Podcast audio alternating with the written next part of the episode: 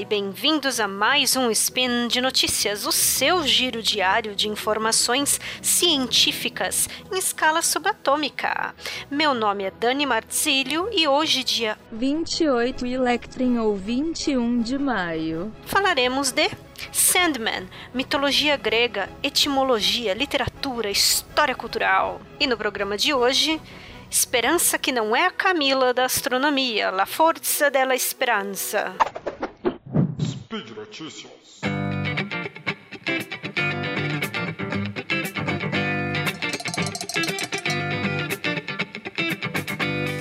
Estava eu, por esses dias, conversando sobre trivialidades gastronômicas com os ouvintes patronos do SciCast no nosso grupo de WhatsApp, quando nosso caro ouvinte Júnior Rocha me sugeriu uh, para o presente Spin de Notícias, me sugeriu um tópico para falar sobre algo que contivesse alguma esperança.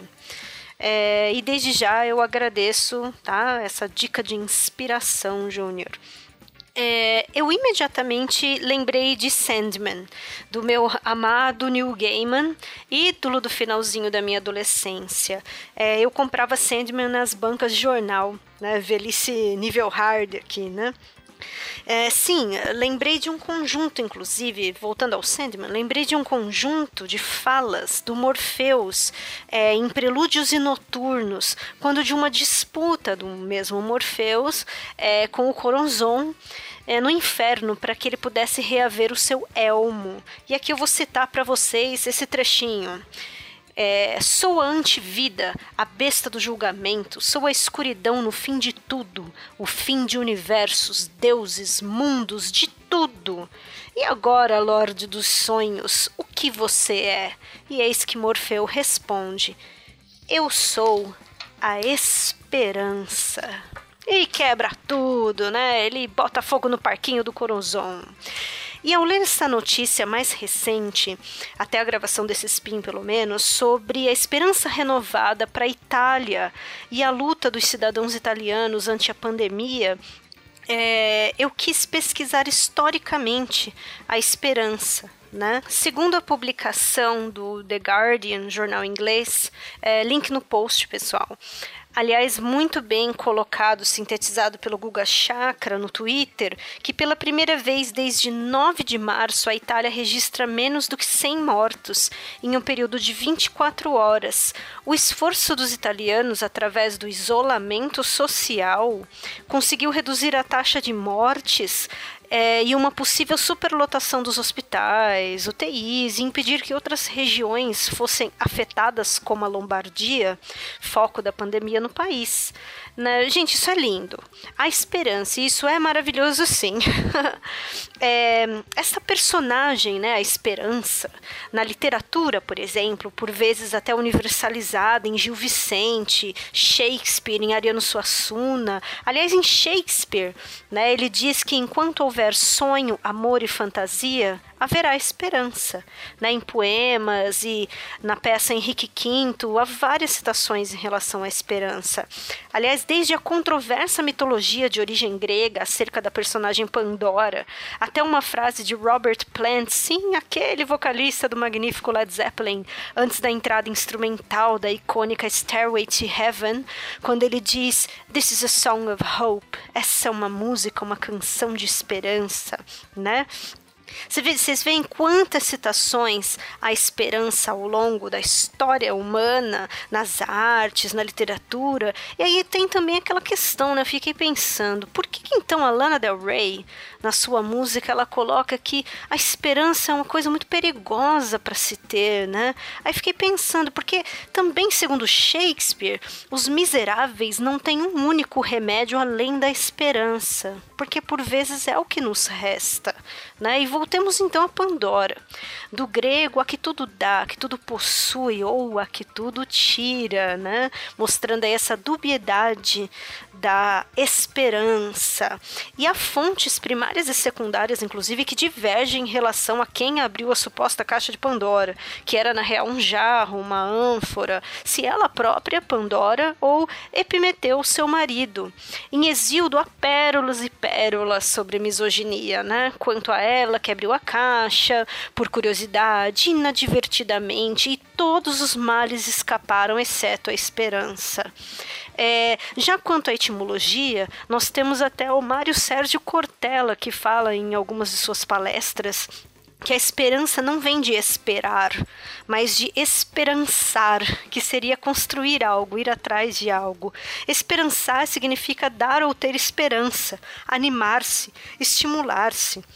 E deriva de esperar, segundo o Ruais. E esse verbo que vem do latim esperare é aguardar, ter esperança. Então percebam, né? Aguardar nem sempre é tão maravilhoso. Ficar de quarentena pode não ser tão maravilhoso, mas nisso também há uma esperança. Também esse ter esperança está presente, né? E esse essa palavra também tem espes de esperança também do latim. No inglês da inglês médio, né?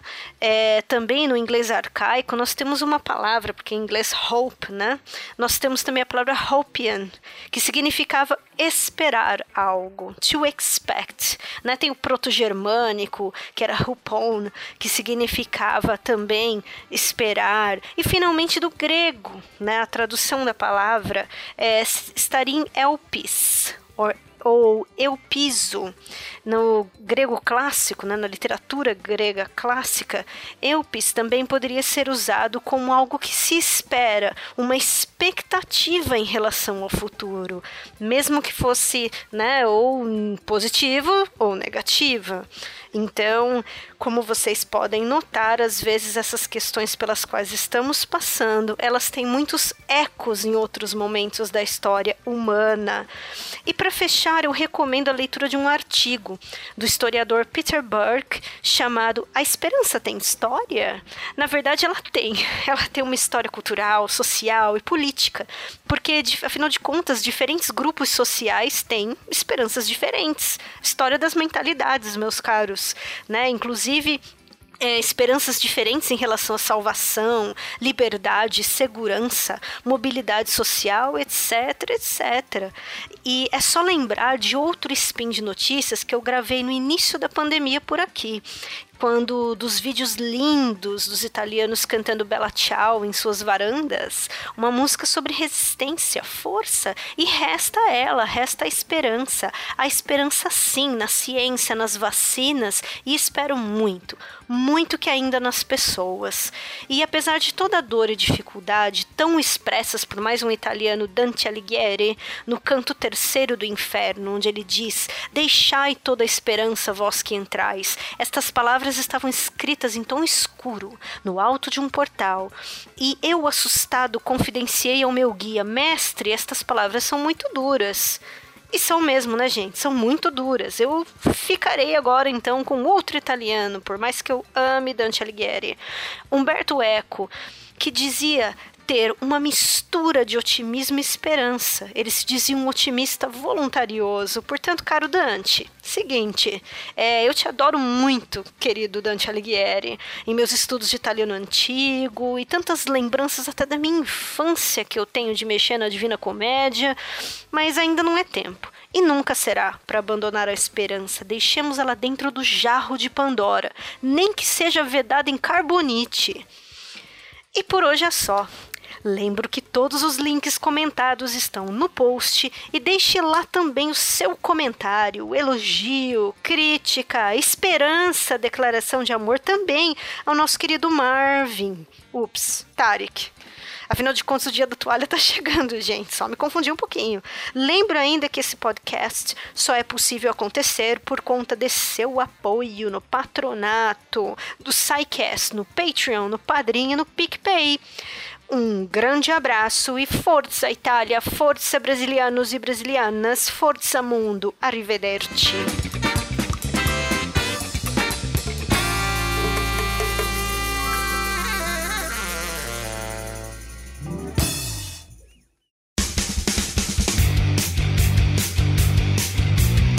Cortes, edição de podcast.